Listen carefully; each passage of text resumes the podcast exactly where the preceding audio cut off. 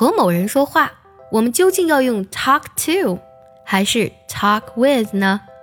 今天一个口诀帮你分清楚，单向用 to，双向用 with，什么意思呢？单向啊，就是一个人说话，另一个人听着他说话。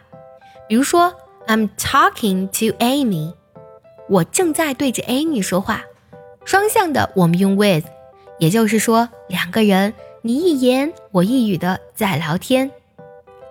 It's time to talk with me。现在呢，该和我聊会儿天啦，是不是非常简单呢？想要专项练习呢，并且和小伙伴们一起在群里打卡学习，可以加入早餐英语的会员课程。你不仅可以参加我的直播，而且呢，只要微信加“早餐英语”四个字的拼音，就可以收到我送你的一份学习大礼包，让你在英语学习的路上呢少走弯路。Talk 除了刚才我们讲到的做动词和某人交谈以外，它可以做名词，比如说 big talk，大的聊天吗？大的说话吗？其实 big talk 它是个名词，指的是夸大其词的意思。比如说，这个人他满嘴大话，我们就可以说 he's full of big talk。他总是满口大话 ，but he rarely does what he claims。但是呢，他很少做他说的事情。He's full of big talk, but he rarely does what he claims.